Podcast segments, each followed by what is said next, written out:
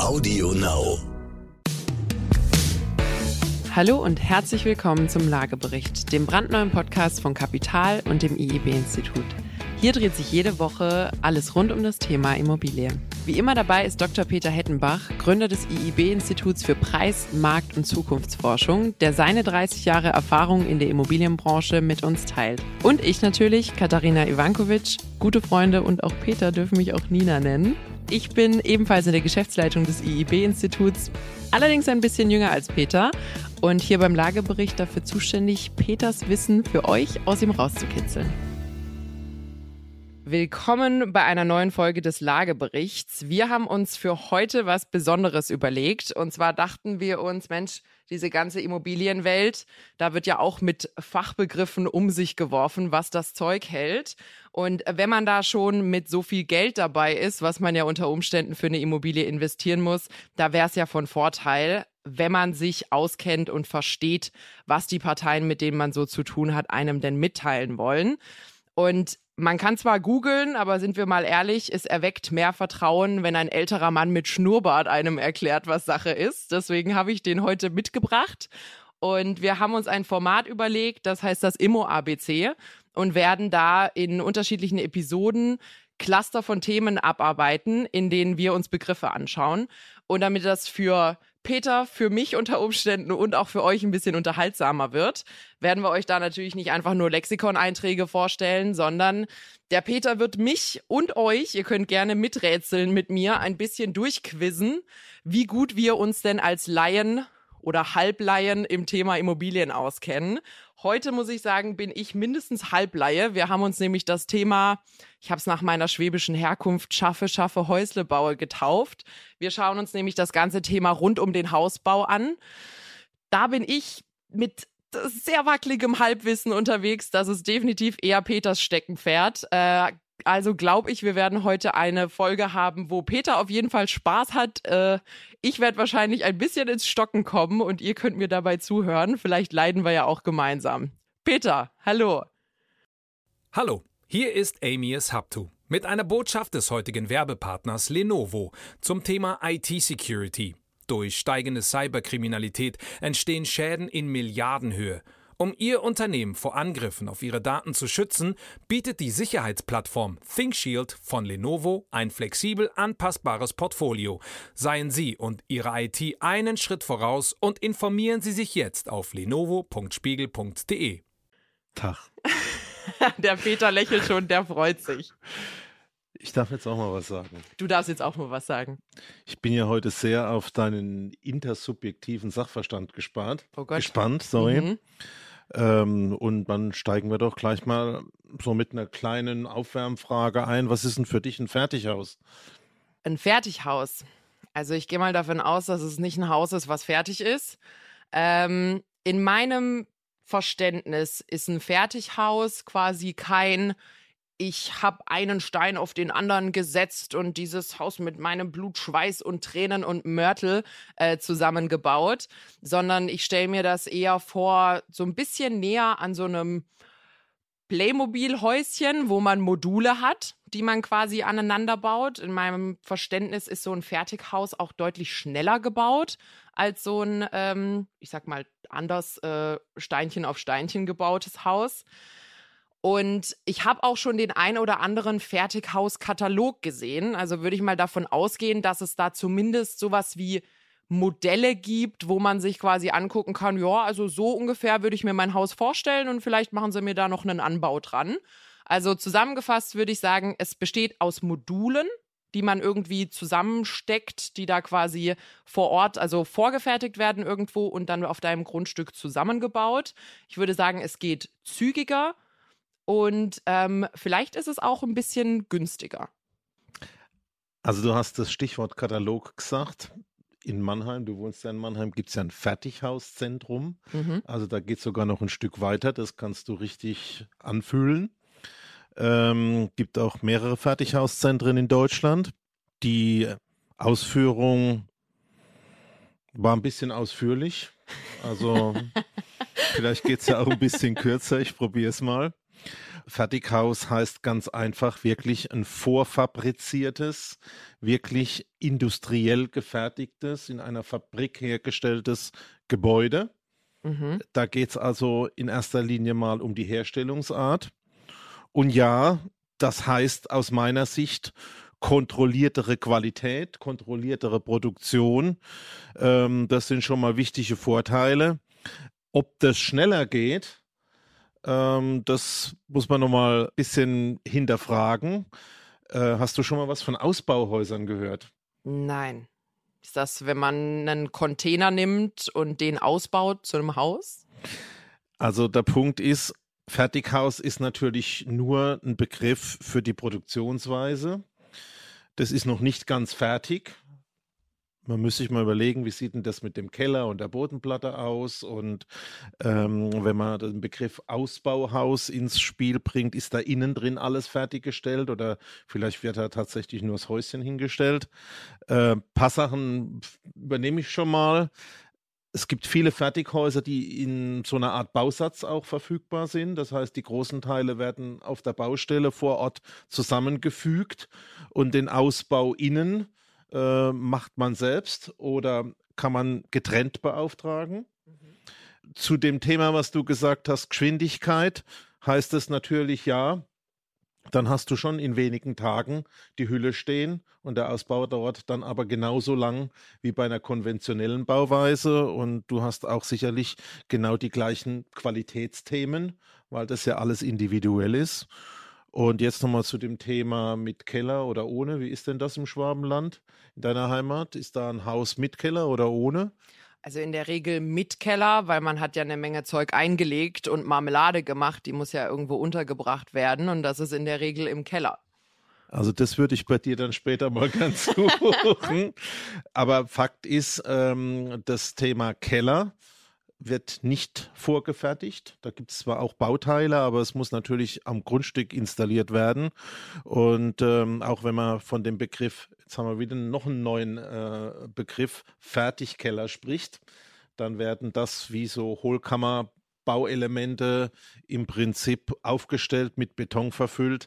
Äh, ist aber ein getrenntes Bauteil, ist zuerst zu machen und dann endet das mit der Bodenplatte oder mit der Kellerdecke und da wird dann dieses in der Fabrik vorproduzierte Gebäude, wir haben noch nichts über den Baustoff gesagt, draufgestellt und das ist entweder innen fertig, also tapeziert, fließen alles dran, Wasserleitung, Strom, alles fertig.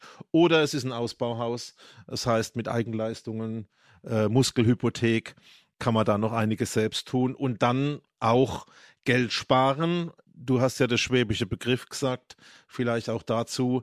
Das Sparen ist aber begrenzt. Also wenn man zum Beispiel sich grob vorstellt, die Hälfte vom Haus kostet der Rohbau, die zweite Hälfte kostet der Ausbau.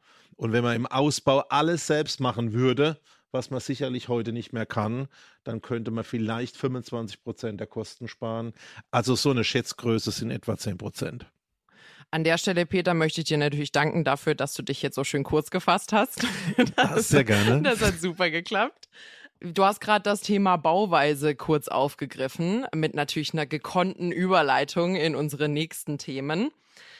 Ich habe jetzt hier auf unserer Liste zwei Dinge stehen. Und zwar steht da zum einen Architektenhaus und zum anderen steht da Massivhaus bzw. Holzbauweise. Also starten wir mal mit dem Architektenhaus. Grundsätzlich würde ich mir selbstverständlich denken, da war ein Architekt involviert. Ich glaube, aber bei jedem Fertighaus war irgendwann ja auch mal ein Architekt involviert. Ich schätze mal, der äh, relevante Unterschied ist, dass dieser Architekt nicht für ein Fertighausunternehmen gearbeitet hat, sondern für mich ähm, der sich vielleicht mein Grundstück angeschaut hat und sich mit mir unterhalten hat, wie ich mir meine Wunschimmobilie vorstelle und die dann gemäß unseren Bedürfnissen und Wünschen umsetzen würde und daraus dann quasi ein Architektenhaus entsteht. Oje, Stille, Stille ist selten gut. Also ich rate dir mal am Samstag, Sonntag in dem Fertighauszentrum dich mal umzuschauen. In Mannheim gibt es dafür den Spruch, da kannst du ja gleich noch ein bisschen Fremdsprache lernen, Guggekaufer. Also man kann Gucken kaufen gehen. Und da sitzen Menschen, die beraten solche Interessenten wie dich und die sind ganz oft auch Architekten. Mhm. Also, was lernen wir daraus? Auch in einem Fertighaus muss eine Planungsphase vorab da sein. Mhm. Selbstverständlich muss auch so ein Fertighaus noch aufs Grundstück angepasst werden. Das wird auch mit Architekten gemacht. Das heißt also, an der Stelle in der Planungsphase gibt es den da auch. Ich äh, möchte mal überleiten zu dem Thema Architektenhaus. Beim Architektenhaus kommt eigentlich das gesamte Gebäude von der Planung bis zur endgültigen Herstellung aus einer planerischen Hand. Das ist der Architekt. Das heißt, der macht den Entwurf mit dir, der beantragt die Baugenehmigung, der macht die Planung mit den Handwerkern, überwacht die Baustelle, guckt hinterher auf die Rechnungen, macht die Endabrechnung von dem Gebäude und zwischendrin noch alles, was es an Sicherheits- und Gefahrenthemen zu managen gibt. Das äh, war neu für mich. Ich dachte ehrlich gesagt immer, der Architekt, der hat dann irgendwann seine auf A0 ausgedruckten schicken äh, Pläne und ähm, sagt viel Erfolg mit Ihrer Unternehmung, Frau Ivankovic. Das heißt, da ist dann nicht nur ein Planungsthema, sondern der Architekt hat dann auch die Möglichkeit oder macht das immer, das habe ich jetzt noch nicht ganz verstanden, dass er da dann wirklich auch die durchführende oder koordinierende Funktion bei so einer Bauunternehmung hat. Ja, also Architekten haben oft Schwerpunkte. Es gibt sehr entwurfsstarke die findet man dann auf der Baustelle mit lila Lackschuhen und äh, die Akzeptanz bei den Bauarbeitern ist dann nicht immer sehr hoch. Ähm, aber es gibt auch sehr viele ganz pragmatische und auch wirkliche Allrounder. Also die komplette Leistung kann da aus einer Hand kommen. Aber du hast ja eben schon zu Recht hingewiesen, wenn man jetzt mal tatsächlich diesen Abschnitt des Bauens anguckt. Mhm käme für mich jetzt einfach mal die nächste Frage, weil ich muss ja hier auch ein bisschen Spaß haben. ähm, was ist denn für dich ein Generalunternehmer? Wir sind jetzt also bei den Unternehmen, die das Gebäude bauen. Ein Generalunternehmer. Also das erste Bild, was ich im Kopf habe, ist irgendwie Montags verkaufe ich Gemüse, dienstags betreibe ich ein Kino, mittwochs ist äh, bei mir ein Bubble Tea Laden und sonst, äh, wenn du mal ein Auto oder einen Traktor brauchst, bist du bei mir auch richtig. Ich habe absolut keine Ahnung. Grundsätzlich vom Namen würde ich sagen, einer, der alles macht. Also das ist schön. Auch hier sehen wir unseren Altersunterschied. Ich hätte bei General an Bundeswehr und Militär gedacht, aber nun gut schauen wir uns einfach die Bauphase an. Ganz klassisch, äh, wie du das kennst. Das Gebäude wird errichtet. Da kommt zuerst der Rohbauer, macht die Backsteine. Vielleicht sagen wir nachher noch was zu Holzbauweisen. Dann wird da vom Zimmermann ein Dachstuhl drauf gepackt. Vom Dachdecker werden die Dachziegel draufgelegt. Äh, der Fensterbauer kommt und macht die Türen und Fenster. Und zum Schluss wird es verputzt. Innen drin sind die Installateure.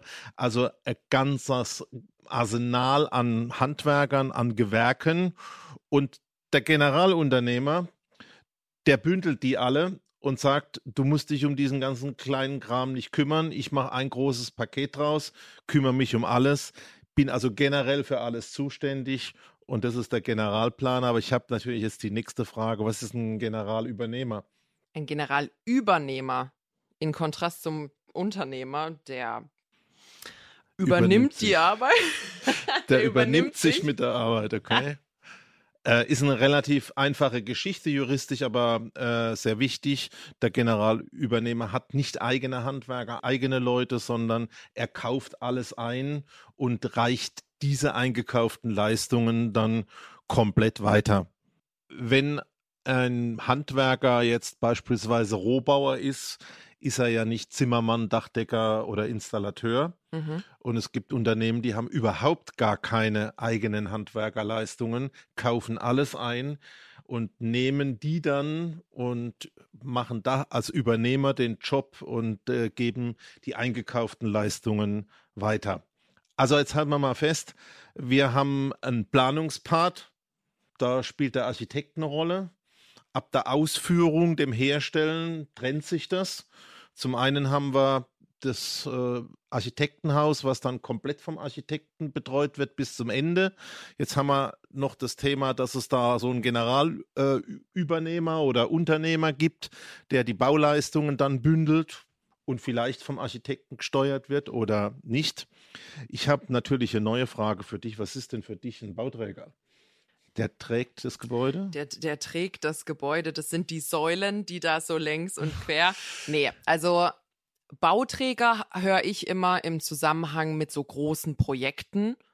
Da entsteht ein neues Wohngebiet oder Apartmentgebäude und der Bauträger ist Firma XYZ. Also würde ich mal schon grundsätzlich sagen, es ist ein Unternehmen, was vielleicht teilweise auch in größerem Rahmen Gebäude baut, Wohngebäude vielleicht auch baut und, und die vielleicht auch besitzt. Also, dass man quasi sagt, wie so ein Investor, der sagt, ich äh, habe hier die Genehmigung von der Stadt Schwetzingen. Wir sind hier im Schwetzingen bekommen, dass der Acker jetzt kein Acker mehr ist, sondern als Bauland freigegeben wird. Das sind 10.000 Quadratmeter und ich setze da jetzt 20 Einfamilienhäuser drauf und verscherbel die danach. Stille. Also stellen wir uns mal ganz dumm. Bauträger hat überhaupt nichts mit Größe zu tun. Ähm, in der Funktion, ich hatte ja so eine schöne Stallvorlage gegeben. Wir haben jetzt Planung gehabt, Ausführung und wenn man die beiden Dinge zusammenpackt, gibt es noch einen Aspekt, der fehlt, nämlich das Grundstück. Und der Bauträger ist einfach einer, der kauft ein Grundstück, beplant das, bebaut es und reicht das Gesamtpaket Grundstück plus Planung plus hergestelltes Gebäude an dich weiter. Also da gehen die Leistungen sehr viel weiter wie beim ähm, Generalübernehmer. Er macht praktisch die Komplettarbeit und übergibt ein ganzes Stück. Das ist mal der Bauträger. Das du guckst heißt, kritisch? Also zunächst einmal muss ich sagen, so weit war ich nicht entfernt. Ich war hier und da ein bisschen irrgeleitet, aber ich glaube, ein paar Punkte hatte ich gar nicht so falsch. Ähm, bloß, dass ich es richtig verstehe. Also grundsätzlich quasi der Architekt und dann auch später der Architekt in der Funktion der Bauleitung und auch der Generalunternehmer oder Übernehmer, die arbeiten quasi für mich, für mein Haus. Ich habe die beauftragt für ein Grundstück, was ich schon besitze, dass da jetzt was drauf entsteht. Und ein Bauträger, der verkauft mir aber quasi ein zukünftiges Haus. Genau. Ist das richtig? Okay. Als Ganzes mit Grundstück, allem drum und dran. Also für dich ein einzelner Ansprechpartner. Mhm. Und wir hatten ja kurz vom, vom Thema Größe gesprochen, wo ich so ein bisschen auf, der, auf dem äh, Irrweg war, dass ein Bauträger immer groß bauen muss. Aber wenn man sich sowas anguckt, sind Bauträger dann auch dafür verantwortlich, dass man so ein bisschen in einigen Neubaugebieten so ein Copy-Paste-Thema in den Häusern sieht, weil das einfach mehrfach der gleiche Bauträger ist? Ja, lass uns aber nochmal schnell, damit es auch deutlich wird, auf die Fertighäuser gehen. Mhm. Äh, was ist der Unterschied zwischen einem Fertighaus und einem Bauträgerhaus? Also ich denke, zunächst einmal kann ein Bauträgerhaus jede Bauweise haben ähm, und äh, kann quasi auch eine, eine, eine Stein auf Stein äh, Bauweise haben. Der Unterschied ist, zunächst einmal bei einem Fertighaus ist das Thema Grundstück geklärt und gehört schon dem Eigentümer, der das Haus beauftragt. Und ein, hm, jetzt, jetzt, jetzt hast mich erwischt. Jetzt habe ich mich ein bisschen in der Ecke geredet. Das Fertighaus wird industriell in der Fabrik vorgefertigt. Das Bauträgerhaus wird nochmal vor der Haustür direkt auf dem Grundstück gefertigt. Das ist da mal der wesentliche Unterschied. Und jetzt kommen wir nochmal auf das Thema Größe. Große Bauträger. Mhm. Du hast das Wort Investor benutzt, äh, Projektentwickler ist auch so ein Wort dafür. Ähm, ist vielleicht so der Begriff, äh, den man besser einsetzt, um große Entwicklungen zu sehen. Also stell dir vor, irgendein Industrieareal wird abgebrochen, aufbereitet für verschiedene Gebäude, dann entsprechend äh, erschlossen und zum Wohngebiet gemacht. Das sind ja oft Entwicklungen, die dauern zehn, in großen Städten auch mal 20 Jahre. Das sind dann die sogenannten Projektentwickler oder Investoren, eigentlich eine Sonderform vom Bauträger. Mhm. Also die Größe ist da nicht unbedingt das Merkmal. Jetzt haben wir uns ja so ein bisschen die verschiedenen Arten, wie ich quasi mein Haus, mein Hausbau managen kann, sage ich mal, oder unterbeauftragen kann, haben wir uns angeschaut. Haben aber noch so ein bisschen vernachlässigt, wie so ein Haus eigentlich äh, stehen kann, nämlich was es so für unterschiedliche Bauweisen neben dem Fertighaus gibt. Äh, da haben wir uns ja letztens unterhalten und äh, beim Peter hat sich der Schnurrbart ein bisschen links rumgezwirbelt, als er gesehen hat, wie ähm, gering da teilweise der Wissensstand äh, bei uns war, beziehungsweise wie schwer es auch einem Laien fallen kann, die Begriffe zu unterscheiden vor allem. Also grob weiß man schon, was es bedeutet, aber ich glaube, die Unterscheidungen sind einfach das Wichtige. Und wir haben da ja gesprochen über Massivhausbauweise oder Massivbauweise und Holzbauweise. Und mein Ansatz damals war, und äh, Peter hat es mir noch nicht erklärt, er hat sich für heute aufbewahrt. Ähm, mein Ansatz damals und auch heute ist, dass ich grundsätzlich, wenn ich das Wort massiv höre, dann denke ich an Stein und Beton. So, dann denke ich, da ist so richtig Stein auf Stein und Mörtel oder eben diese typische ja, so Betonguss in irgendwelche Schalenformen. So, dann denke ich an richtig massive Wände, wo es nicht so viel Spaß macht, wenn man mal reinbohren muss, äh, weil man da das ganz große Gerät rausholen muss. Und bei einer Holzbauweise ist es in meinem Kopf so ein bisschen mehr so skeletthaft, dass man quasi so, so, so eine Art Rahmen baut, äh, der vielleicht auch hohler in Anführungsstrichen ist, also nicht ausgegossen mit Beton, sondern vielleicht mit irgendeiner Dämmmasse gefüllt und äh, dann eben quasi verschalt mit Rehgips und anderen Dingen. Boah, verschalt, Rehgips. Siehst du mal, du Peter, ich lerne so viel von dir. Also wir lassen mal das Thema massiv. Ich glaube, äh, da müssen wir nicht so in die Details gehen. Ja, massive Baustoffe haben, eine hohe Dichte, das ist Beton, das ist Naturstein, das sind Ziegelsteine. Ich glaube, das äh, kann man relativ schnell abhandeln.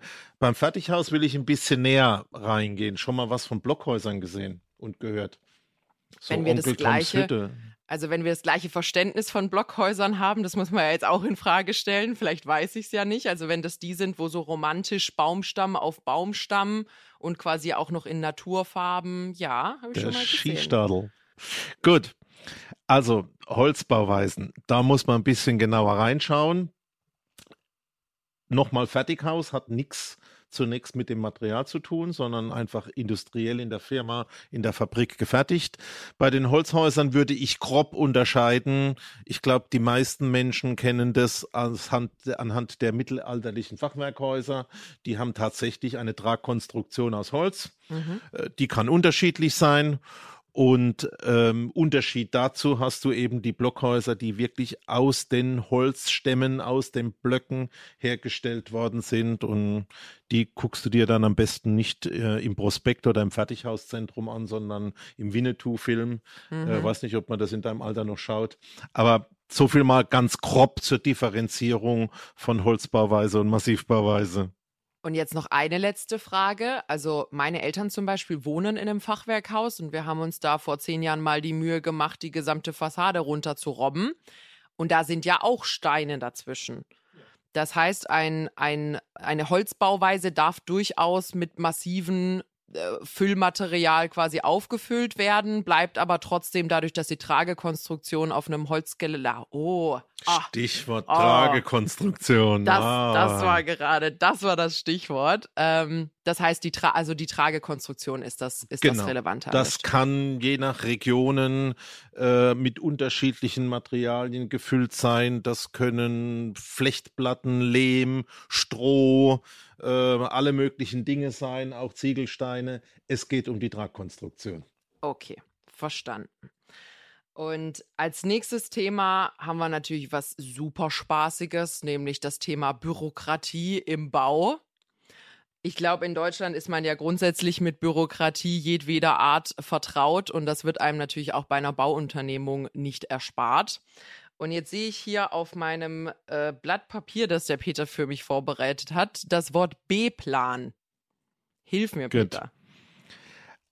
Also bei dem Thema Bürokratie, ich sage es ja immer an der Stelle gerne, das sorgt auch dafür, dass es in Deutschland keine Slums gibt. Mhm. Wir haben ja auch dieses Thema Armut. Das gibt es ja nicht nur in Brasilien. Aber ich glaube, das ist ein wichtiger Vorteil, dass wir eben über diese mehrstufige Bebauungsplanung, Baurechtsthematik ähm, es äh, geschafft haben, dass unsere Städte da äh, hygienisch sauber und wirklich frei von solchen Slums bleiben. Ähm, bevor wir über das Thema B-Plan anfangen, die Frage mal, äh, an dich. Du warst jetzt also sonntags unterwegs, hast dich im Fertighauszentrum umgeschaut, hast dir fünf Architekten angeguckt, mhm. äh, weißt, was ein Bauträger ist, hast äh, Kataloge gewälzt und bist jetzt zum Schluss gekommen, ah, das Häuschen soll so und so aussehen, ich hätte es gern in der und der Bauweise. Du hast ähm, jetzt nur noch das Thema Grundstück. Darfst du auf jedem Grundstück ein Gebäude errichten, was du dir ausgesucht hast? Also, ich weiß, dass die Antwort nein ist, weil natürlich in Deutschland, äh, sonst wird ja jeder hier irgendwie sich sein romantisches Häuschen im Naturschutzgebiet bauen. Nee, ich habe das Wort Erschließung im Zusammenhang mit Grundstücken und Baugrundstücken gehört. Da haben wir uns ja ähm, letztens mal zu einem anderen Thema zu unterhalten. Lass mal, machen wir mal an der Stelle noch einen Cut. Also, äh, man darf nicht an jeder Stelle es muss ein Baurecht auf dem Grundstück vorhanden sein. Mhm. Und ich will dich ja mit deinem Haus auf dein Grundstück bringen und jetzt brauchen wir also als allererstes mal das Grundstück. Mhm. Und auf dem Grundstück muss ein Baurecht vorhanden sein. Das hat also noch zunächst gar nichts mit deinem Gebäude zu tun. Und dieses Baurecht, dass man auf dem Grundstück was errichten darf, und was man da errichten darf. Also die Regeln, wie groß, wie lang, wie breit, wie hoch, das regeln die Bebauungspläne. Nur ein Grundstück, es gibt ein paar Ausnahmen, aber wir machen mal hier die wichtigsten Dinge. Äh, nur das Grundstück, was in einem Bebauungsplangebiet liegt, darf heute eigentlich bebaut werden. Wie gesagt, Bestand, Innenstadt, Dinge, die müssen wir da ein bisschen außen vor lassen. Und dieses Baurecht hat auch eine Zweckbindung. Da kommt jetzt dein Thema Erschließung. Das heißt, das Baurecht kann nur da sein, wenn da eine Straße ist, wenn da eine Wasserleitung, eine Abwasserleitung, eine Telefonleitung und eine Stromleitung ist. Okay? Verstanden. Jetzt kommen wir mit deinem Häuschen. Jetzt, jetzt steht mein Häuschen und hat mindestens schon mal Telefon. Nee, dein Häuschen steht noch nicht. Okay, also mein Häuschen steht in meinen Gedanken, aber noch nicht konkret. Genau. Und ähm, Jetzt habe ich mich dazu entschlossen, ich hätte gerne einen Architekten. So, und jetzt habe ich den äh, Herr Architekt oder Frau Architekt und sie hilft mir. Und wie komme ich jetzt dazu, dass da nicht irgendwann mal ein äh, Herr von der Stadt auf meinem Grundstück steht und sagt, alle Bagger stehen still, stopp. Genau, jetzt haben wir zwei neue Begriffe, Bauantrag und Baugenehmigung. Mhm. Und dein Architekt, ein sogenannter. Meine, meine Architektin. Oh, Entschuldigung. Dankeschön. Und die ist natürlich auch erst 24 Jahre alt. Richtig. Ganz klar. also die 24 Jahre alte Architektin, die schaut jetzt auf den Bebauungsplan, was darf dort gebaut werden. Spricht mit dir ab, welche Wünsche du hast, wie die mit den Wünschen der Stadt und der Gemeinde, die in dem Bebauungsplan fixiert sind, übereinander zu bringen sind und stellt dann einen sogenannten Bauantrag. Da sind auch noch ein paar Dinge dabei wie Flächenberechnungen, Baubeschreibungen, nicht nur jetzt irgendwie Zeichnungen. Und dann schaut die Gemeinde, auch da gibt es ein paar Sonderfälle, aber im Kern schaut die Gemeinde und sagt, okay, passt an den Bebauungsplan, wir erteilen eine Genehmigung und mit dem Stück Papier kannst du deinen Lastwagen anrollen lassen für die Fertighäuser. Da hast du dich ja nicht dafür entschieden. Du machst es ja mit den ortsansässigen Einzelhandwerkern und deinem Architekten und Klar. kannst dein Haus errichten. Ich habe da auch jemanden in meinem Bekanntenkreis, der hat schon mal Häuser gebaut und für den geht es bald in Rente. Da dachte ich mir, Mensch, Warum nicht? Also Achtung, wir machen ja legale Dinge. Äh, die älteren Herrschaften, wie ich, kennst du das Bauunternehmen Weiß und Freitag noch? Nein. Also schau mal, es gibt's noch, aber das hatte in den 80ern und 90ern viel mehr Bedeutung. Und es gibt so bei den Bauleuten den Witz, ich habe mein Gebäude nicht mit Weiß und Freitag, diesem großen Unternehmen gebaut, sondern mit Schwarz und Samstag. Und äh, wir reden also nicht über Projekte, die von der Firma Schwarz und Samstag abgewickelt werden. Nee, ja? natürlich nicht. Natürlich nicht. Also Ähm. bloß so viel, wenn du da ältere Männer kennst, die in Rente gehen. Ja, da, da denkt man, es bringt was, wenn man Vitamin B in der Baubranche hat, aber das, das, das zieht scheinbar nicht. Also der Peter wird nicht mein Haus planen, ich sehe es schon. Gut, wir sind jetzt in unserem Immo-ABC äh, bis zum B wie Baugenehmigung gekommen. Ich glaube aber, dass das für einen Tag äh, erstmal reicht und für eine Episode. Und dann machen wir beim nächsten Mal weiter mit einem neuen Thema. Ich glaube, wir sind jetzt alle schon mal ordentlich druckbetankt worden. Ich hatte Spaß, ich habe viel gelernt. Ich sehe an Peters Grinsen, dass er auch Spaß hatte. Ich sehe schon, da, da erwartet mich noch einiges in den kommenden Immo-ABCs. Aber ich sage an der Stelle einmal Danke, Peter. Ja, die junge Leute. Die Jungen. Ich merke schon, gerne wieder. Und an der Stelle natürlich auch Danke an all unsere Zuhörer und vielen lieben Dank, dass ihr uns bei dieser Episode des Lageberichts zugehört habt. Ihr findet uns wie immer mittwochs bei AudioNow und allen anderen Plattformen. Machen Sie es gut. Bis dann. Ciao.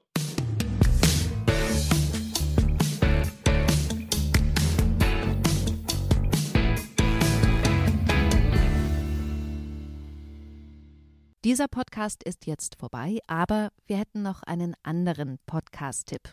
Worum es genau geht, erzählt euch der Host am besten selbst. Hallo, ich bin Michelle.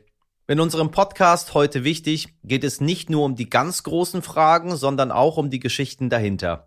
Es geht um Hintergrundwissen und wirkliche Erkenntnisse. Dazu spreche ich mit handverlesenen JournalistInnen, mit SpitzenpolitikerInnen und auch mal mit meinem Opa. Wir wollen, dass ihr fundiert und informiert in den Tag startet. Hört doch mal rein, heute wichtig, auf Audio Now und überall, wo es Podcasts gibt. Audio Now.